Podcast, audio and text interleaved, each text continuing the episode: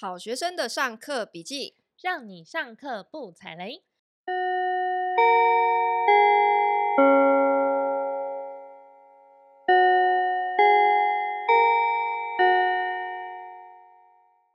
大家好，我是麻瓜 Tody。大家好，我是麻瓜太太。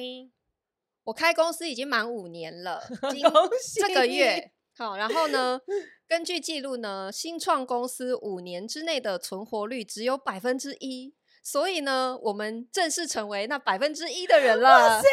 要不要来嗨翻一下啊？其实前几天我我我意识到这件事情，就是我在整理公司的资料，意识到我们满五年，然后再也没有办法申请清创贷款了，再也没有办法 申请清创贷款，但是就觉得很感动，想说天啊，就是一个 baby 要是长到五岁，我也觉得很感动哎。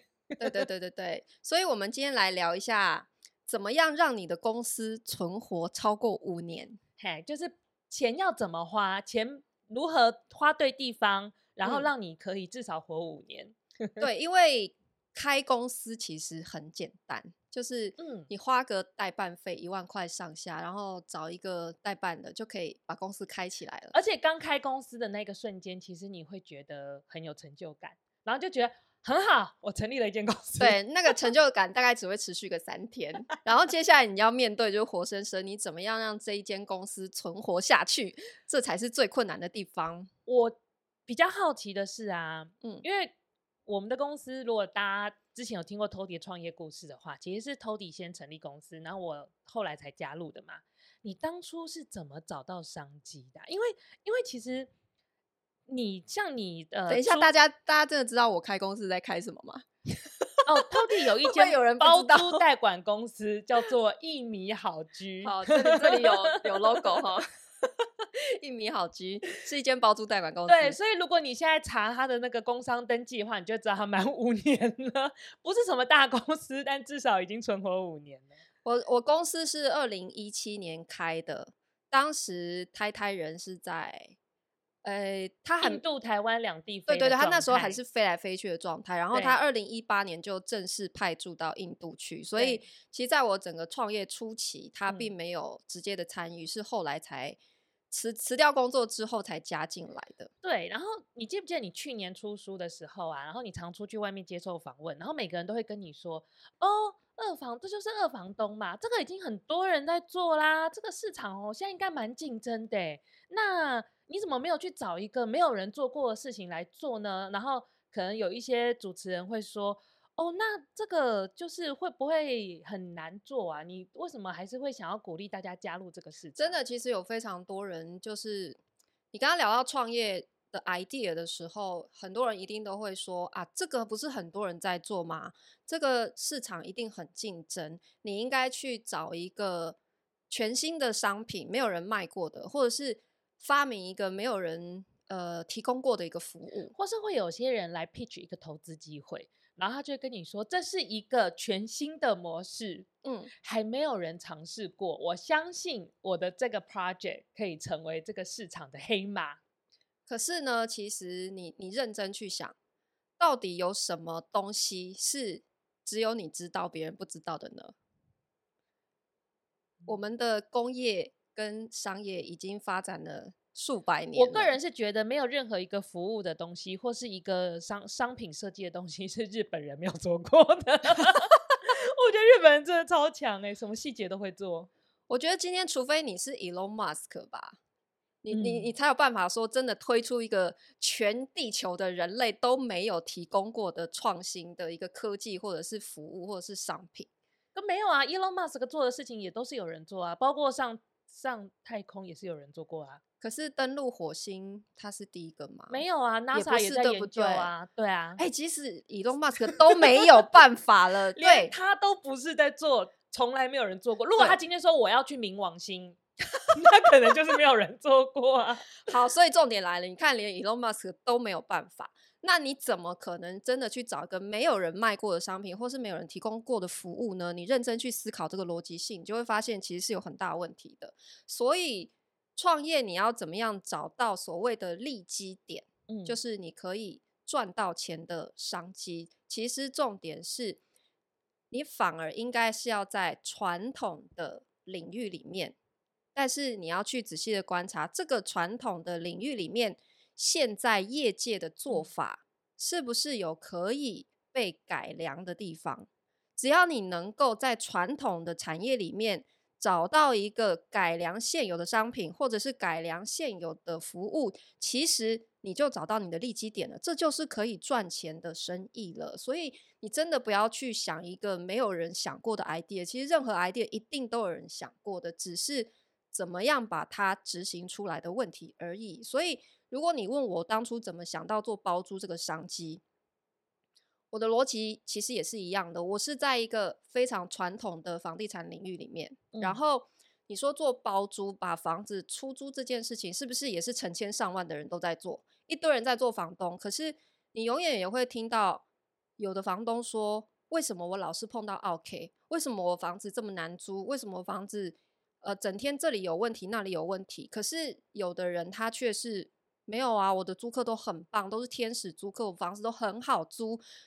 那关键差在哪里？其实就是在执行的方法嘛。嗯，所以我当时看到的利基点是，当时我自己就是在台北租房子嘛，我就发现说，我们现在的上班族，如果你真的要在这样子的城市里面找到一个让你觉得很舒服的地方，第一个是你很难去负担一整层的租金了，对吧？嗯嗯、就是如果我今天是希望有家的感觉，我希望有厨房可以做菜，啊，虽然我不做啦，可是至少有那个家的感觉，对不对？或者是家里有人可以做，就至少你要发 IG 的时候是有厨房的，至少可以摆摆拍，对不对？然后有客厅这样的休息的空间，那。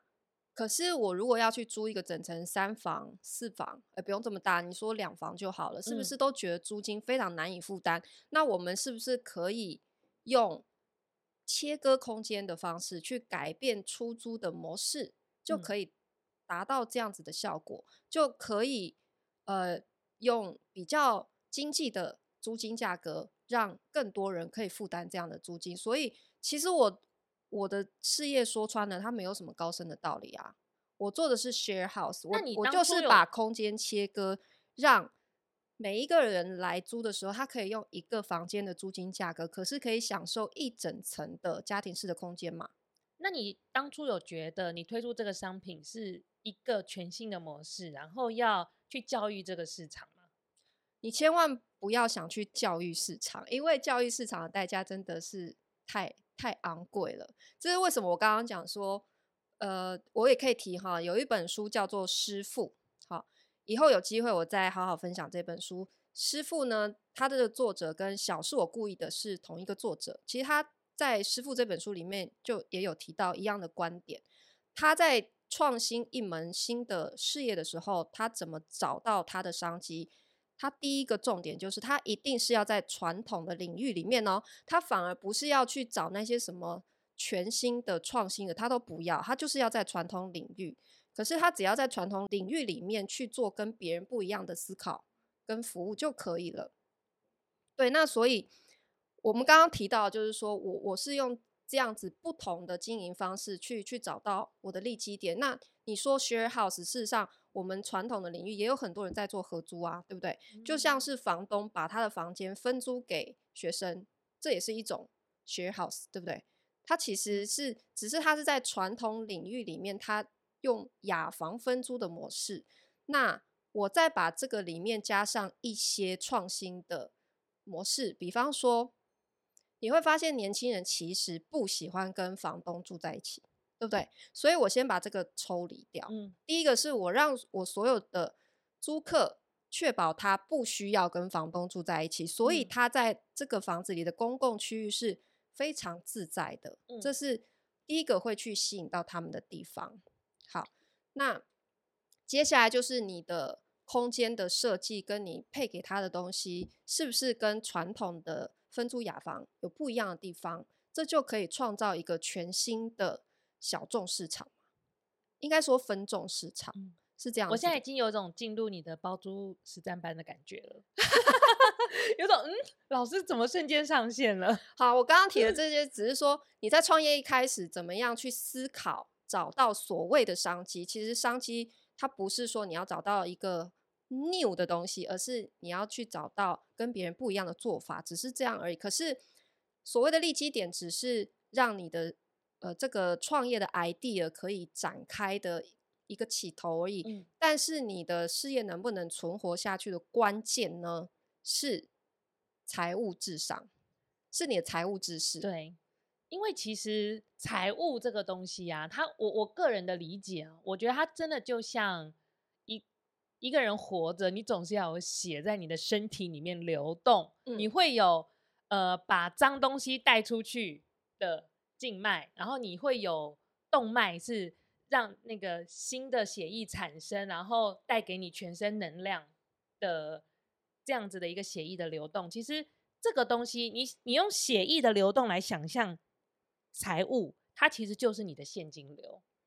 那对。现金流呢，是我们一直以来非常强调的一个观念，因为其实老实说，二房东就是在赚现金流，没错。而如果你不是只是考虑二房东这个 business，其实你会去思考的是，任何一个任何一个创业，其实赚的都是现金流，包括开餐厅，才开为什么大家都说开餐厅是对现金流很健康的一种营业方式，因为它就是每天它都可以收到很多的现金嘛。它的它没有所谓的什么压货期呀、啊，它不像，比方说你是如果是工厂的话，你可能会有一个呃支付期比较长的一个问题，所以现金流的健康其实对于这间公司的延续是非常非常非常重要的。那么我们之前呢，其实 Tody 有在他的财务课里面讲过，大家都会说公司财务有基本的三表，哪三表？老师，我考你，我忽然被考，忽然被 Q。好，没关系，不重要，因为最重要的呢，就是现金流量表。我老实说，因为我以前在公司，我们是做土地开发，然后我们会做很多新的新的 project 的评估，然后我们也是都在那边勤勤恳恳的做报告啊，各种地理分析呀、啊，然后财务计划。我每次进董事长室，董事长就说我要看现金流量表，我要被我要被看 cash flow，你把 cash flow 给我好好看就好啊。他基本上只看 现金流量表，所以呢，其实现金流量呢是很大的程度的是可以去反映这些公司未来可能的一个营运的状态。这里可以带出一个，我觉得我自己看很多新生代啦，我讲新生代是因为我年纪也不算是年轻人了，所以我在看年轻人创业的时候，会很容易出现的一个迷思就是。他会一直去追求所谓的营业额，也就是他在追求业务扩张。嗯，对。可是我要大，对，我要做大，然后我要尽可能的去接单，哈，嗯，然后呃，我要尽可能的，因为有单子，我就可以不停的 hire 新的员工，然后我的公司规模就可以越来越大，这样子。因为以前的公司做业务都是这样，我们都是追求业绩成长，对，所以。追求营业额这样子的思维，其实你可以把它视为是一种所谓的业务员心态，因为这个是业务员很常出现的心态。业务员他被训练的是什么？他所受的训练就是我要尽可能的去接单，我要尽可能创造订单，然后尽可能的把营业额冲高。这个月我我我的业业绩目标就是要达到十万块钱，所以。如果我没有达到的话，我这个月可能绩效奖金就会减少。好，所以我会一直把目标放在追求营业额这件事情。好，所以而且业务员其实蛮适合创业的。对对对，很多的创业者都是业务出身的，嗯、所以才会造成很容易出现一个迷失，就是他忘记能够让一间公司存活下去的，事实上不是营业额，是什么？也不一定是所谓的净利，也不是利润哦，是现金流。没错，现金流才是你的这间公司能不能维持你日常开销的最重要的关键。你一定听过很多以前哈，很多人创业会说我要去跑银行三点半是什么意思？诶，他周转，对，他要抢着去嘎支票，嗯，这是为什么？就是代表现金不够嘛。他可能急着要付员工薪水，嗯，急着要付厂商的货款，嗯，可他手上没有足够的现金，所以他才会急着这么窘迫的一个状态，就表示他银行户头完全没有存款。所以就是有一些人他在，如果你是一个只是一方面的去追求营业额的状态之下，你没有去看你的支出面的东西，因为现金流就是出进来的钱跟出去的钱嘛。如果你很看重进来的钱，那假设你一个月的营业额一百万，但是你这个月的支出竟然达到了一百二十万，而且事实上，事实上你追求越高的营业额，可以代表的是你的现金流其实是越少的，不代表你赚的钱是越多的哦。你的利润并不一定越多，可是可以确定的是，你的支出一定变多。为什么？因为你为了要满足更多的客户，满足更多的订单，你是不是会有额外的费用支出？比方说，你要增聘员工，是不是会有人事费用？嗯，会有多的交通费、社交费，好，还有等等等等的营业，或者是你要扩张你的营业场地，你是不是还要买一些设备？所以，你为了追求更高的营业额的时候，你一定是会先增加你的费用支出。其实这也带出另外一个问题是，很多人他都会尝试去计算自己的毛利率，但是呢，在计算毛利的计算毛利率这个概念，我觉得大家都懂。但我觉得计算毛利率的过程里，常常会浮现的一个问题是，你会算少了。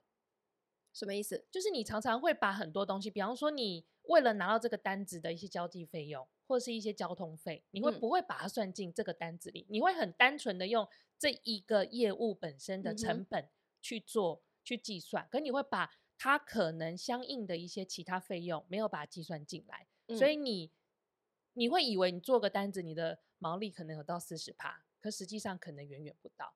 那对，这是为什么我们在看一个专案会不会成功？即使是现在，其实。我们活到这个年纪，有时候也是会有一些小年轻拿着案子来问我们有没有投资的意愿的时候，嗯，我们其实，在看案子的时候，其实我们也是最看重它的现金流。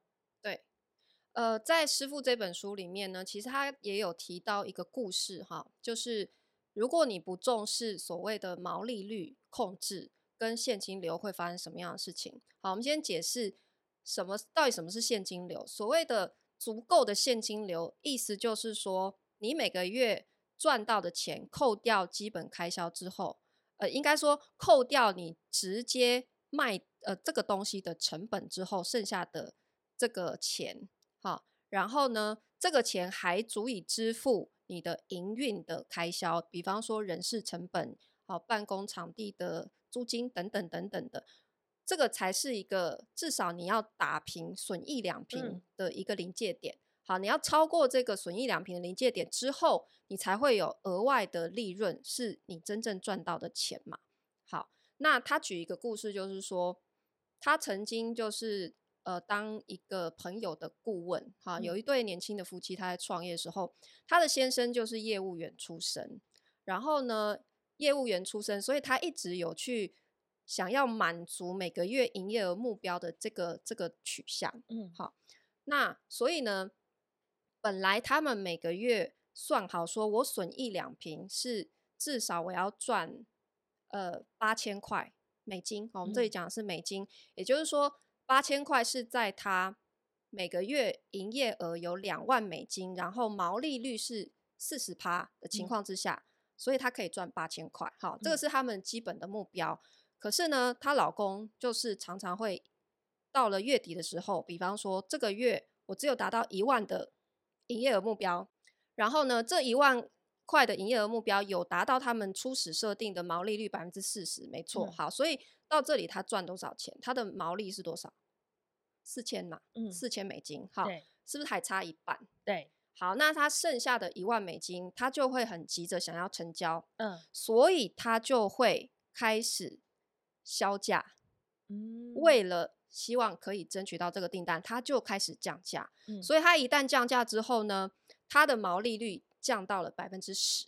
所以也就是说，最后这一万块的美金，他只有赚一千块。嗯，那这个月虽然他的营业额账上是两万，两万，可是事实上他毛利只有多少？他只赚了五千，只赚了五千块，跟他原本损益两平的八千，是不是短少了三千美金？对，这就意味着。你少赚的这三千块是要从你的资本，从、嗯、你口袋里再掏出来补贴的哦。嗯，那如果这样的情况重复发生五次，就会烧掉你一万五千美金。这一万五千美金就是他们所有创业的初始资金。嗯，所以你这间公司破产了，就会破产。你只要来个五次就会破产。所以她这样子算给她看之后，她老公才意识到事情的严重性。嗯，就是自己的盲点，就是她一味的追求 close the deal，嗯，他想要成交，可是她没有去掌握毛利。跟她的现金流，嗯，这是非常大的问题。这个其实就会带出来对对于价格，嗯的一个很微妙的心理。对，因为其实我们难免都会面对这样的压力，就是我太想要，我太想要成交了，我会我会变得很愿意在价格上退让。对，可是你反复这样子之后，你。如果没有持续的去关注你的账本、你的现金流量表，嗯，你很可能就会哪一天你也要去跑三点半哦。听起来压力好大哦。对对对对对，好，那我们可以聊，就是说什么时候才适合成立公司？因为，嗯，我我碰到蛮多人，他想要。成立一个新的事业的时候，他第一个问题就会说：“哎，那那我要不要先去把公司开起来？”我们其实过去蛮常在节目里面聊到说，不要急着成立公司。嗯，但是其实你公司你的业务运转到某一个阶段之后，成立公司其实也是必要的。嗯，但在那个碰到这个 turning point 之前，我的确是业务先行，然后把所有的精力。专注在可以带来现金流的做工作上是更重要的一个点。嗯嗯嗯，没错，比方说，我觉得很多人在创业的时候，他会很喜欢去跑趴，嗯、或或许不是跑趴，而对他来讲，那个是业务必须的，就是他要去社交、认识朋友、认识他的行业各个领域的人，或者是他会去参加一些什么会、什么会的。嗯，他会认为说。这些对他的 connection，嗯，啊，人脉资源有帮助。嗯，那只要建立这些人脉资源，他就有机会成交他的订单。嗯，对，或者是他会觉得，如果我参加了同业的社群，我会更容易拿到这个业务领域的资料。嗯，然后会帮助他自己业务的拓展。可是我觉得这个时候，你要，你真的要非常。仔细的去分辨这样子的社交是否真的对于你的事业的增长是是有帮助的。我个人分辨的原则非常简单，嗯，就是我到底参加完这一次的聚会，我是觉得哦，终于结束了，我好累，还是我结束这个聚会之后，我觉得哇，今天太赞了，我学到好多东西哦，然后我觉得很兴奋。Uh-huh. 我个人其实就是用这么简单的标准，其实因为你其实是你是很敏感的，这件现场你会知道你是不是度过了一个有收获的。就我自己的经验哈，嗯，因为我以前真的也都参加过这些什么会、嗯嗯嗯、什么会，其实我几乎都去过，嗯，还有那个就是很著名的早上五六点就要跑去 pitch 的那个、嗯、那个什么会，很早很早我都去参加过，嗯、可是我最后的。心得就是你刚刚讲的，我真的觉得非常的疲倦，欸，而且我觉得没有任何的收获。不知道现场有没有朋友可以分享，就是留言跟我们分享，看你有没有真的去参加什么聚会，然后很有收获的。嗯，也可以跟我们分享。对，因为陶迪个人的经验就是没有那么正面，我觉得 也有。呃，跟你的个性有很大的关系。你你到底是外向还是内向？你适不适合做这件事情？其实我觉得，像我，我是属于比较内向性格的。嗯，我觉得就不应该强迫自己一定要去 social。嗯嗯嗯，因为我自己会更愿意把时间花在就是去做别的事情。比方说，因为我做的事情是呃旧房子改造。那我可能更愿意花时间去精进我的装修技能啊，嗯嗯嗯，或者是学一些设计相关的知识。我后来都是把时间花在这些地方，而我去学的这些才艺吧，可以称才艺吧，确、实也在我后来的事业当中给我非常多的帮助。所以我自己的取向是这样，我不会把时间花在去做社交，因为我不是一个社交高手。但就我对你的观察，就是有些人他是。呃很适合实体的社交，然后在这一些活动里面取得人脉。可像陶迪，他是另外一种人，是他很适合在网络上去做自己的形象的 promo，他不是有意识的哦，他只是很乐于去分享他正在做的事情，然后就会有很多的陌生人看到你在做的事情，然后觉得你很有趣，然后来跟你聊天，uh huh. 或者是你有时候会在社团里面去搭讪别的陌 其他同 业界的陌生人，然后会做一些经验交流，然后也后来也成为就是在这一路上会互相帮助的网友。对，我觉得你这样讲，我就想起来，对我来讲，所谓的必要社交是指说，当我决定要投入一个全新的陌生领域的时候，嗯，比方说我们曾经有一段时间是做露营车租赁的创业嘛，对，好，那那段时间露营奇幻旅程，奇幻旅程，对，因为。我对于露营车改造这件事情是完全是一个门外汉，车子的改造我也是不懂的。好，那我怎么样去想说，我要为了我的这个露营车出租的事业，我必须要去了解，我必须要潜入到这个行业里面去了解一些他们的潜规则嘛，哈，或是一些车子改造的相关知识。那我的做法是，我会在网络上面先默默的潜水。我会加入非常多相关的露营车讨论的社团，然后我潜水一段时间，去观察谁是这个领域里面技术方面的佼佼者。嗯，就是他是真的很有料的，他是技术方面真的很懂，不是说只是打嘴炮的那一种。嗯，然后我会私讯他。然后，但是你私讯他之前，你也要做好准备，因为他很有料。如果你很空，对，你问的问题很白痴，可能人家也不太想理你。当然也是会做了一些功课，然后去虚心的跟他请教。当然不见得每个人都愿意见你。对对，可是我觉得这个时候也是考验你自己。呃，这里可以说社交技巧吗？我觉得也不是，就是我是拿出我的诚恳，好，嗯、然后以及我是真的有备而来，我是准备好。真的是一些比较专业性的问题去请教的。那有一些人他就是真的很乐意分享给你，没错，对，所以我是用这种方式在社交的。对我来讲，所谓无用的社交，指的是说我参加了什么会什么会，然后我们常常一桌饭局或者是在喝酒，可是聊不到任何正经的一两句话，你知道吗？嗯嗯嗯，就是他会很流于表面，可是我觉得这些。社交就不见得真的对你的事业是有帮助的。对，有时候你参加那聚会，如果你很明显的感觉到现场都是一群非常需要资源的人，没错，那就代表现场没有任何人有资源，因为每个人都是想要去找 资源的人呐、啊。你在一群没有资源的人里面，你觉得你可以找到什么资源呢？其实我们想要有建，我们想跟人建立关系，我们无非就是想要建，我们想要让对方信任我们，因为你有信任，你才有可能有业务嘛。嗯、我相信你会把这件事情做好，所以我把这个业务交给你。我相信你有改造房子的能力，所以我把我的房子交给你改造。没错，所有的社交最后能不能成交，最后还是回归到你的实力的问题。对，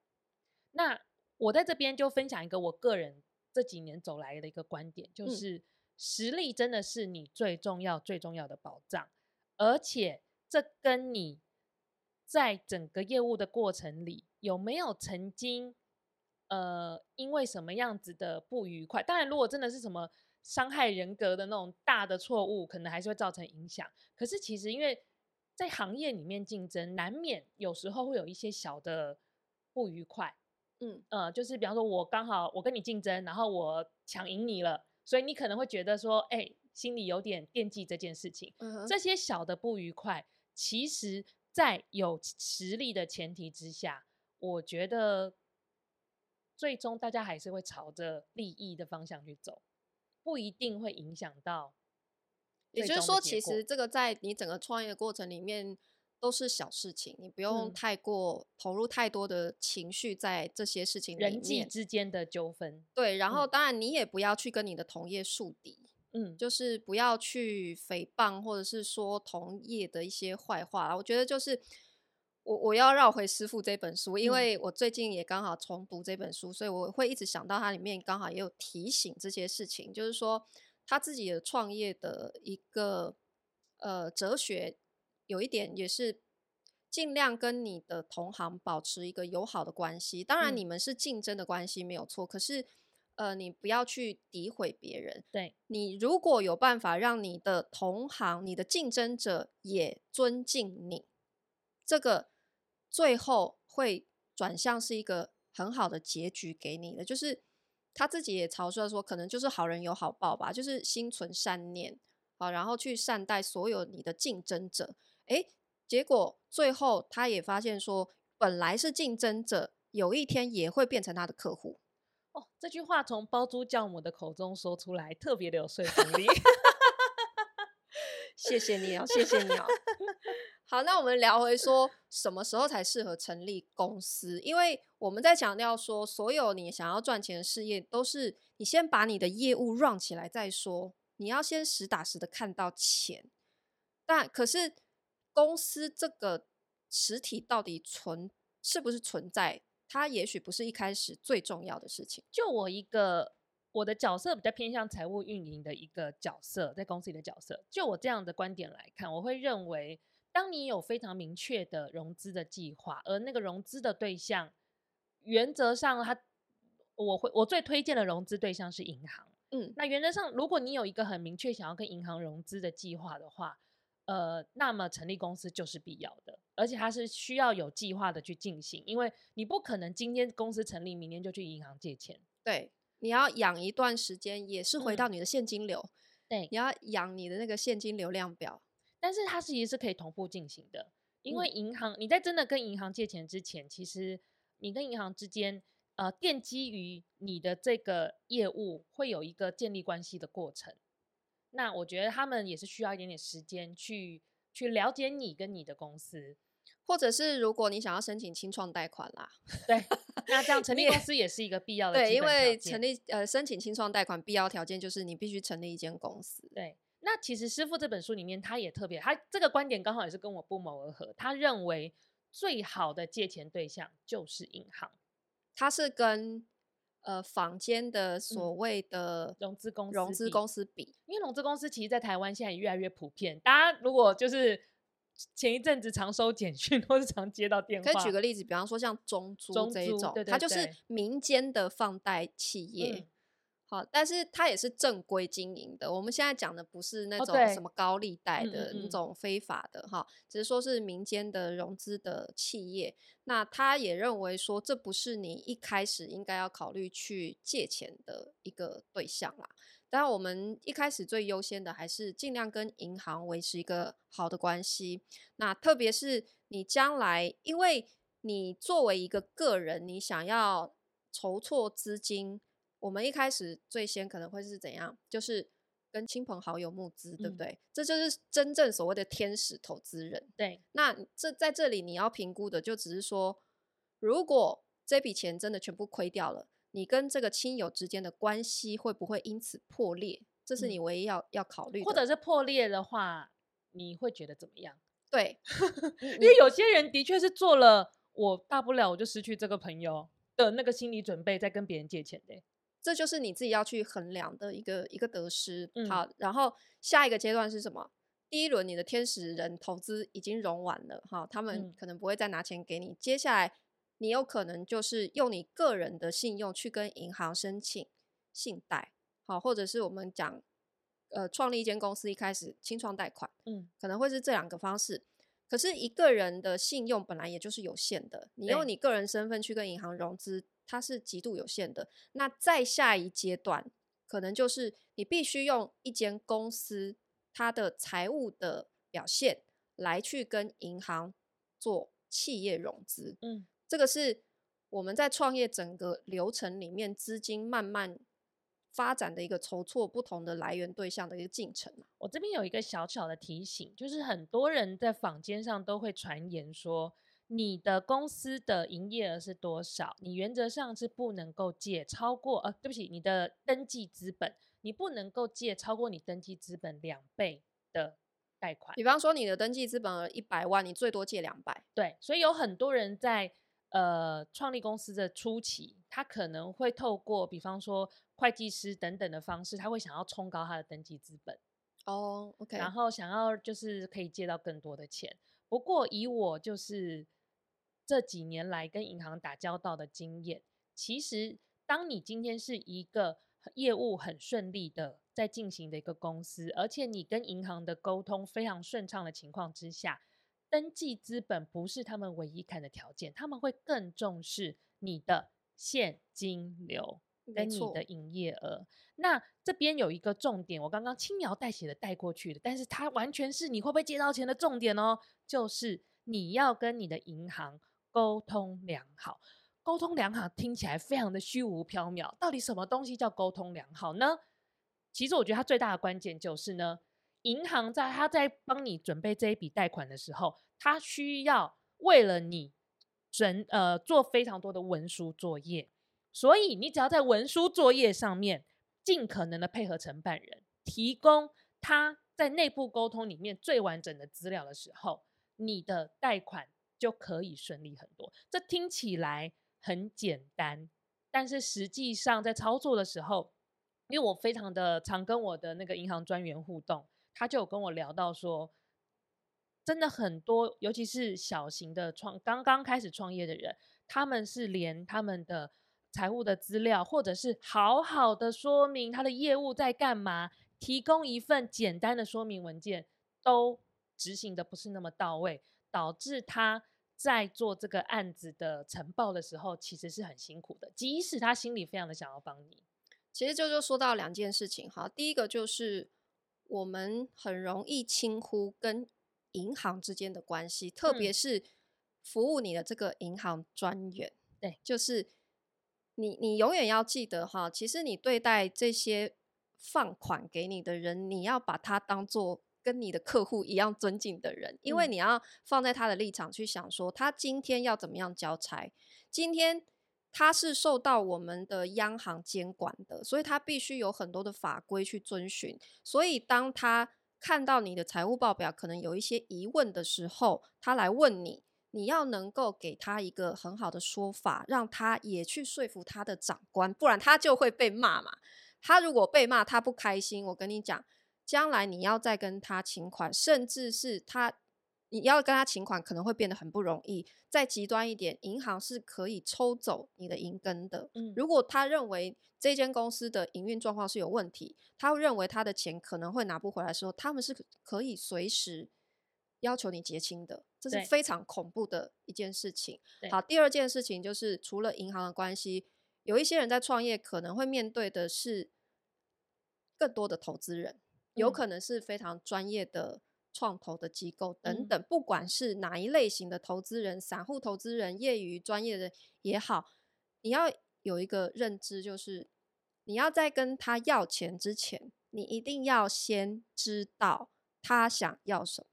嗯，你不要盲目的拿着一份你自己做好精心的计划书，可是你不知道这个投资人他想要的是什么。这样子盲目的去要钱，你的失败率是非常高的。我说明一下，像银行很简单，银行要的是什么？银行要的就是你的还款计划。所以你再去 pitch 他的时候，你要很明确的告诉他，我每个月的现金流是多少，我有多强的，我我我有多少的还款能力，我一定可以还得起这个钱。其实银行要的就这么简单，不管你今天是借几十万、几百万，甚至于上亿，他要的就是还款计划。这是银行。投资人呢？投资人其实有两种，有一种呢，他是为了钱投资你的，所以呢，他要的其实就是明确的。他如果是债权的方式，就是他是借你钱的方式来来给你这个融资，他要的也是还款计划，这个很很容易理解。他要的是你明确告诉他，我丢了这一笔钱，我什么时候我可以拿回多少钱，就这么简单。但是如果他是为了他投资你是为了哪一天他可以钱会变多，比方说像买房子它会增值一样。他买股票会涨一样，只是这个没有上市嘛。但你就要明确的告诉他，我接下来我的营运是有什么样的计划，所以几年后我可能有一个怎么样的再融资，然后那个时候你可以出场，然后我预计那个时候我希望把业务做到多少钱。像 Elon Musk 就是就是他就是很屌啊，就是他就会直接承诺他的投资人说，我到了几年之后股价要翻几倍。然后他真的提前做到了，他就是这个领域的佼佼者啊，所以大家就会非常开心的投钱给这样子的人。对，那除了未来你的整个财务的盈利计划，你要有至少有个愿景给到投资人之外，现在你要即将拿到的这笔钱，你要怎么使用？也是非常重要的。嗯、你一定要跟你的投资人去很详细的说明，我现在希望募资多少钱，然后这这笔募来的钱我会怎么使用它。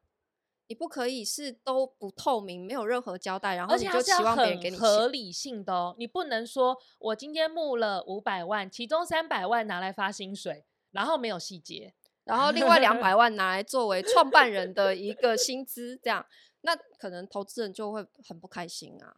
对，他当然是希望你这个钱，我给你的钱，你是要当成你自己的钱在用的，而不是花别人的钱很爽。没有任何投资人会开心看到一个募资的人是这样子乱花钱，但也有另外一种投资人呢，他没有那么在意数字，他是很情感面的。有一些贵妇级的投资人，他就是觉得哦，没关系，这些事情你你你来烦恼就好。但是呢，这个时候你就要知道，他既然是情感面的投资，他就会很在意他的情感面有没有被满足。你给他讲的这个梦有没有够立体？其实这个已经非常接近天使投资人了，嗯、就他不问盈利，嗯，只要你给他够饱满的故事，嗯，可以打动他，他，钱拿出来丢掉也没关系。其实近期有一个非常成功的募资案，我不知道你有没有注意到，嗯，就是黑熊学院。黑熊学院就是曹新成 曹董，哦、他不是丢了三亿给黑熊学院嘛？嗯、因为他只是掏了三十亿出来嘛，嗯、然后其中的三亿丢给黑熊学院，哎、欸，还是十亿？抱歉，我有点忘了数字。他们就是超强的募资案啊！你看他就是钱要怎么用，讲得非常清楚，然后那个梦非常的具体，非常的实际，非常的符合这个投资人心中所有的画面。对，他就是最近最强的一个募资案，我真的觉得。就是正在募资的任何人，不管你是募资，我知道我们不会募那么多钱，但真的要好好的去参考沈博洋老师所带领的这个黑熊学院的团体，做的非常好，真的。呃，所以它是一个很好的募资的示范。对，OK，就是我觉得用这个角度去看这个案子，就会你就会非常非常非常的热血。Uh huh. 好，那我们大部分的人呢、啊，可能没有这么。大的一个雄心壮志，说我们会把一个规模一定要做到这么大。然后，其实我觉得，对我们一般小老百姓来讲，我们就是耐米级的创业者。对，我们只是一个 耐米创业者。即使是我自己，我也一直觉得我是把我自己定位成耐米创业者。嗯，好，那我们缩小范围一点聊好了。你觉得一个耐米的创业者，我们讲他的办公室应该长什么样子？就是他的工作环境应该是什么样子？因为。我会发现啊，就是我们其实现在越来越多人都是在家工作，所以你到底是在公司上班，还是你是一个创业者，还是你是一个自由工作者？其实现在，如果你走进一个咖啡店，以前哦，大概三年前，你走进个咖啡店，拿着那个 Mac 电脑的，大概百分之八十以上都是自由工作者，嗯、你完全可以猜得出来。但是你现在走进一个咖啡店，拿着 Mac 电脑的，你会猜不出来他是自由工作者，还是他？他在工上班还是他在面试？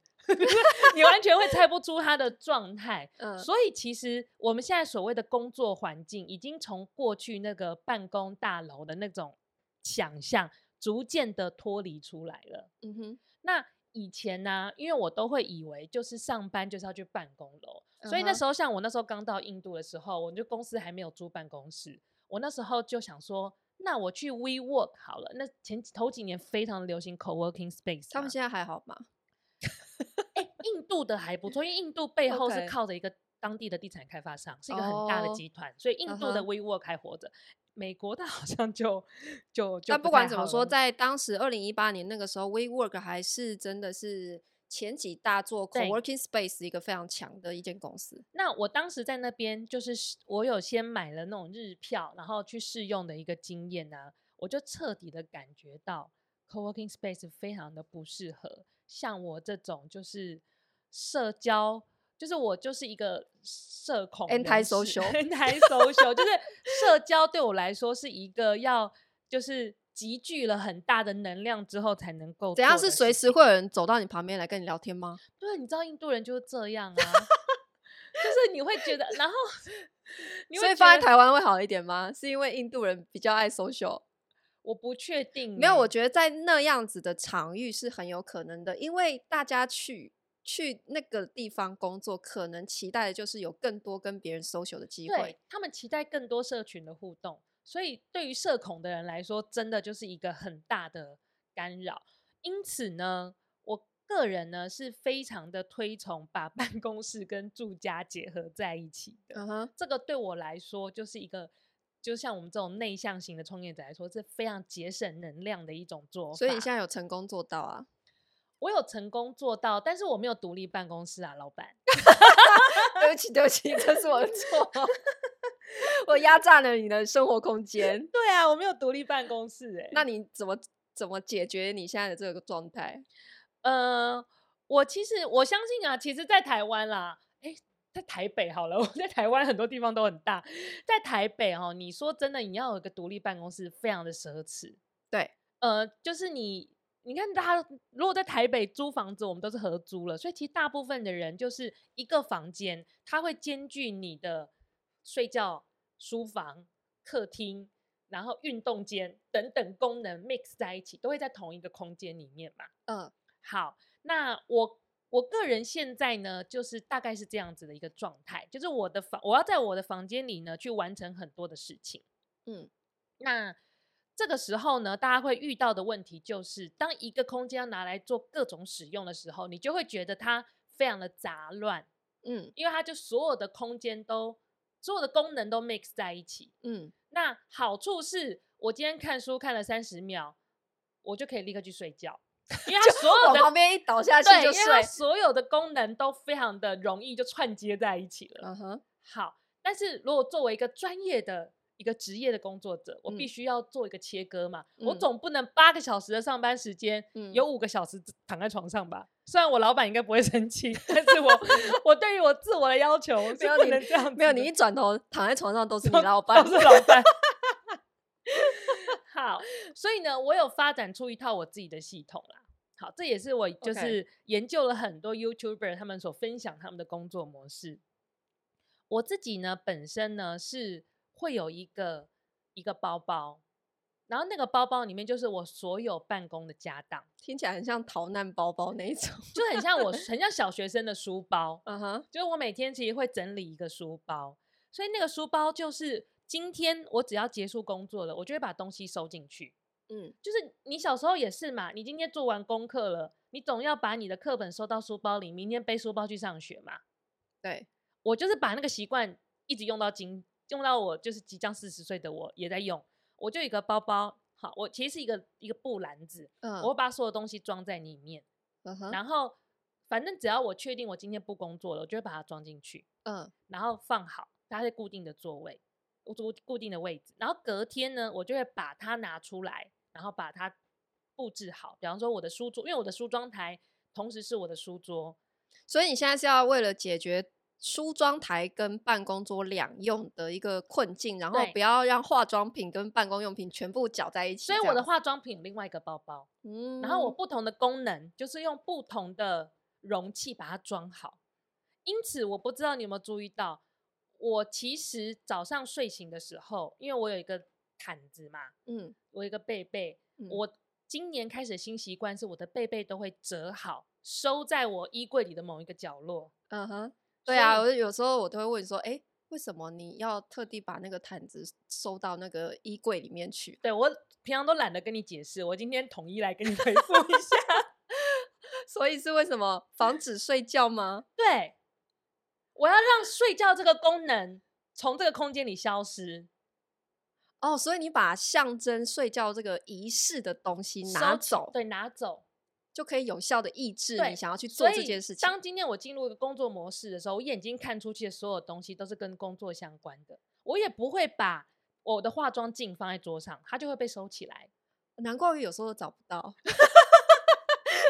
好，所以你就是六点下班的时候，你就会开始把桌上本来是电脑啊、办公用的东西开始收收收收收到那个卡包里面去，对，然后放到别的地方，对，然后它又恢复成一个梳妆台的样子。这就是下班时间的桌子。嗯，所以我就是用我的小篮子，把我每一个功能所需要的东西全部都分开的放好，然后它就是一个很明确的一个工作空间。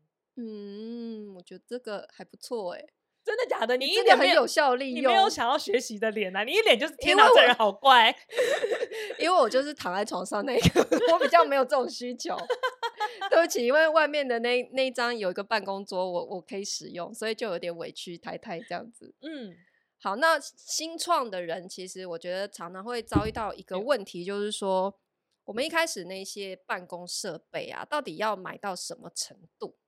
因为买设备其实蛮花钱的，嗯，对不对？嗯，就比方说今天如果你是做一个影像剪辑工作者好了，哦，那真的是一个无底坑。对，你可能你的那个 Mac 就是要买到非常顶规，嗯，对，为了要跑得够流畅，对，那可能在这个部分的初期资本就会非常的高，对。像我弟弟是做呃影像后置的，他有拍片，然后也有影像后置。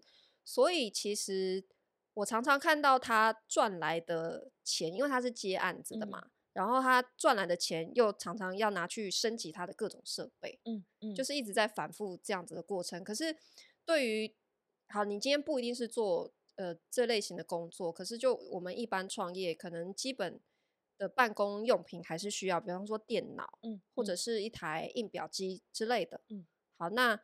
你觉得一开始应该要怎么样去考虑这个花费？你是因为就是我我我都在买公司的东西，我的 所以对啊，你是我们大总管呐、啊。好，我个人的原则就是啊，当你还没有开始做这件事情的时候，你先什么东西都不准买。比方说，比方说。呃，我最近开始接触一些拍影片，就是自己想要拍一些 vlog 啊等等的这样子的工作。然后我身边有朋友也在进行，然后呢，就有人呢，他一个影片都还没开始拍，他相机已经买好了。Oh, 他就说：“哦，因为我看那个什么陪审团都说这台很好用，我就先去下单了。”嗯哼，我个人就是很不走这个路线，嗯，因为我觉得。现在其实没有什么东西是你非要一个东西能够做的。你相机可以拿来拍影片，其实你手机也可以，嗯，只是没有相机那么好。我知道，嗯，可是其实它有各自的优点嘛。其实这也让我想到，我真的也看过一些就是小年轻啊，嗯，他刚开始想要创业，结果他第一件事情是买什么，你知道吗？买什么？买一台双 B 的跑车。他说，因为这是业务需要。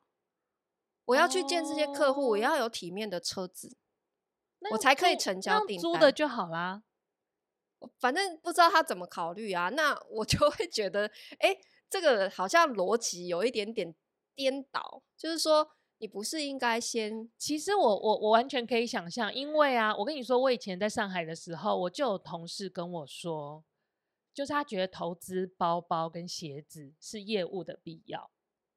我觉得这 maybe 是你在什么样的行业里面？嗯，没有。我跟你说，其实真的能不，大家可能第一眼会这样，可是能不能成交，还是回归到实力。对啊，还是回到实力。这跟你穿什么牌子的鞋子真的没有差。就算他第一眼看到你会觉得哦，呃，好像有一点钱，可是不代表你有业务实力。嗯、对啊，他最终还是会透过跟你的交谈之后，他会判断你是一个什么样的人嘛。嗯，所以这些真的还是就是很表面的东西，它是非常表层的一个钥匙。对，就像你呃，可能还没有任何业务的时候，就先去花钱花大钱设计了一个漂亮的 logo，好、嗯，然后印了非常精美的名片。我觉得跟你买很 fancy 的车子、包包、衣服都是一样的道理。这些真的都是表面的东西，嗯、这个跟你的实力其实都没有关系。我还是真心的，就是以我们这几年的经验来看，实力真的是最后的资本。嗯，那些很表层的东西，你可能会觉得一开始让你很舒服，嗯，但是他没有办法把这个关系带得更久，因为你会想要，我说实在话，你会想要买那些名贵的东西来衬托，来证明你是某个身份，就代表你不是那个身份的人，因为真的到那个，那对，没错，到有那个财力的。买这个牌子的鞋子，买这个牌子的包包，拿这个牌子的包包去装青菜，就是他的日常生活。对对，没错。对他来说，那个十万块的包包根本没有什么好。我因为我跳 芭蕾那个教室是有个有点贵妇圈，嗯，真的就有人拿十几万的包包来装他的芭蕾舞的臭鞋子，然后丢在那个教室的地板。因为对他来讲这就是日常，对，这就是日常。可是如果今天那个包包是我的，我可能会把它供在我的衣柜里，跟我的毯子放在一起。嗯，有一句话叫做“你的天花板是人家的地板而已呢”，没错。我何必这样子让别人践踏我的天花板呢？真的。所以哈，就是呃，我觉得这些东西都是很身外。其实你就是先 focus 在你的业务。不过呢，一旦你的业务开展起来，咻咻咻的开始腾飞的时候，然后你开始面临了需要买设备的时候，像你之前跟我说你要买电脑或你要买手机，我永远就是两个字：买顶规。哎，三个字，对，我永远就说请直上。哦，大家都叫我直上。直上，他跟我说，哎，那个规格怎样？怎么什么什么什么？我就跟他说直上，因为你一定用得到，真的。这方面，我们家的财务大臣真的是比较海派一点，因为我有时候就会考虑说，哎，我换下一只手机，呃，是可能为了拍影片或者拍照片比较好看，或者什么的，它的功能比较好，然后我就会开始仔细研究它的规格，然后去挑一个，哎，我觉得也许我不需要这么大的容量，或者镜头两颗就好，不用三颗之类的，我就会说。不要别傻了，孩子，你绝对需要镜头。对，能够买几颗就买几颗，直接买满，直接买到一 T 就是最高规格，都不要想，就这样子。因为现在的世界真的很邪恶，你今年觉得够用的，明年马上就不够用了，对不对？尤其是三 C 用品，没错，真的。现在的档案越来越复杂，然后现在的那个所有的影像精细度越高，它就越占你的空间。因为其实我们也吃过好几次亏啦，嗯、就是一开始也会想说，哎、欸。这方面要省钱，对不对？嗯、然后在选电脑的时候，也会想说，不用不用买太好的，就一般这种 Air 就可以了。结果真的不到两年，就会发现根本都不够用。然后你又要重买，这才是最大的浪费。没错，像呃，这个就说到啊，我们家现在放眼望去就有两台印表机。印表机，对，这是为什么呢？因为呢，我一开始呢，因为我就是金牛座，所以一开始我们在决定要买第一台印表机的时候呢，我就是跟他说：“哎、欸，我网络上爬了一下资料，人家说印表机是消耗品，他们就是就是要买来就是让你丢掉用的，那我就买最便宜的，两千块就好，反正我就是用坏了我就要丢掉它。哦”那第一台才两千多，不是三千吗？两三两块三千，两三千多，嗯嗯，嗯，对。然后呢？没错，因为他因为他买来，他其实就是为了要卖你里面的耗材嘛，就是什么碳粉什么的。对，然后碳粉真的超贵，碳粉大概就将近两千。然后我就想说，这比例刚合理，哦。所以呢，那时候呢，我就透过了那种什么公司文具，有一些公司文具批发，他们都会发 email 来嘛，嗯、然后就会说我们也有卖诶某某牌的碳粉哦，或什么的，也也可以跟我们叫货。我那个你知道，欧巴桑的心里就作祟，想说好哦，看起来好便宜哦，他做半价。我就叫了那种，就是不是原厂的碳粉，结果也是可以用，也是可以用，非常的 smooth。但是后来有一天，我的东西印出来就超黑，很明显就是那个碳粉包发生什么事，就在里面吐了还是怎么样。然后呢，就想傻眼，这这发生什么事啊？然后我就把那个机器拿去送修，结果那个送修的工程师就跟我说：“哦，小姐，你这个就是你没有用我们原厂的碳粉，所以你的那个、嗯、反正就某个零件受损。”我整个火都上来了，就你碳粉给我卖这么贵，然后你今天说我机器坏掉，原因所以第二台就决定直上了吗？我第二台就想说，好，可能三千块有点太便宜了，嗯，直接 double，我 double，我就买了一个六千块的，嗯，好用吗？嗯、呃，还算堪用，还行，但是直到。前一阵子呢，对，因为我一直都觉得还算堪用，然后但是就是比方说，因为它就是家庭式的列表机嘛，所以我可能就是呃稍微需要大量的时候，我还是得去影印店，嗯、因为你知道家庭式那种印表机就是喷出来的纸，那个它接受的地方非常有限，然后放纸的地方也很薄，呃、所以就是如果我一次要印一个将近一百张的东西，嗯，我就感觉我在对他进行暴力测试一样。所以我就想说，天哪，这个这孩子，我不要这样虐待他，我还是去外面影印店。结果正当我们在烦恼的时候呢，嗯、没想到我们的 brother 厂商呢，你的 brother，我的 brother，好 brother 哦，我们的干爹，就寄了一台他们现在最新的，它应该叫什么印表机？它是桌上型的，它不是落地式的事务机这种东西，就是轻连工事务机。然后它的体积大概是。我的办公桌是一米六，一百六十公分宽，嗯、那它放上去大概是占三分之一多一点点的空间。但它的功能就是跟以前在办公室有那个落地那种很大台，有没有？它大概只差不能装订而已，其他那个落地式有的功能它几乎都有。嗯，重点是它应该是可以印 A 三彩色最小的尺寸的机器。A 三真的是惠我良多。A 三彩色，然后你放在桌上这么小，而且印超快，我是真的，哦、我是真的有吓到。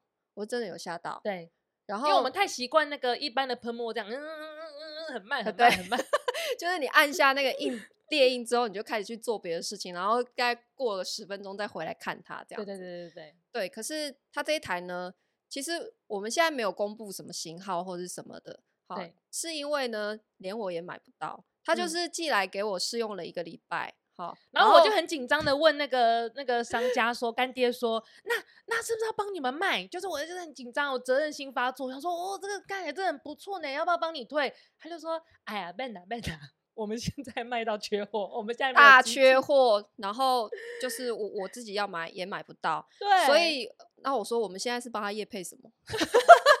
我们帮他业配就是品牌形象喽，然后让大家知道有这么一台好用的机器，可是它正是。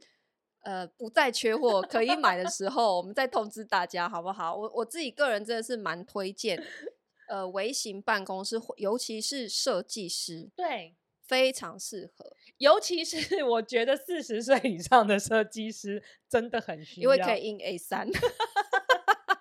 你是不是后来就是平面图变成 A 三之后，你就觉得人生开阔很多？真的，眼镜都不用拿起来，很开心。